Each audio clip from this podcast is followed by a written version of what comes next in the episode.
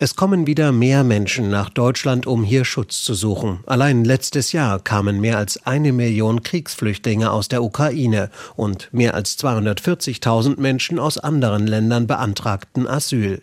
Viele Kommunen wissen kaum noch, wie sie die Geflüchteten unterbringen sollen. Vor allem Politikerinnen und Politiker von CDU und CSU forderten einen Flüchtlingsgipfel, auf dem Lösungen erarbeitet werden sollen für Verteilung, Versorgung und Unterbringung. Auch soll sollte darüber gesprochen werden, abgelehnte Asylbewerber entschlossener abzuschieben. Bereits im Oktober gab es ein solches Spitzentreffen von Bundesinnenministerin Nancy Faeser mit Vertretern von Ländern und Kommunen.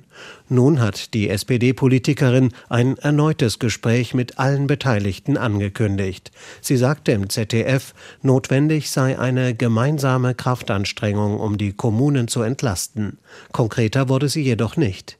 Allerdings verwies sie darauf, dass der Bund die Kommunen finanziell unterstützt habe, mit mehr als 3,2 Milliarden Euro im letzten Jahr. In diesem Jahr habe man 2,7 Milliarden bereitgestellt. Auch habe man mehr als 300 Gebäude zur Verfügung gestellt. Zudem sprach sie von der Idee, kurzfristig auf Grundstücken des Bundes standardisierte Unterkünfte zu bauen. Die inhaltliche Linie für den Gipfel ist also vorgegeben. Der Termin dafür ist noch nicht bekannt. Demnächst sollen die Einladungen verschickt werden, kündigte die Ministerin an.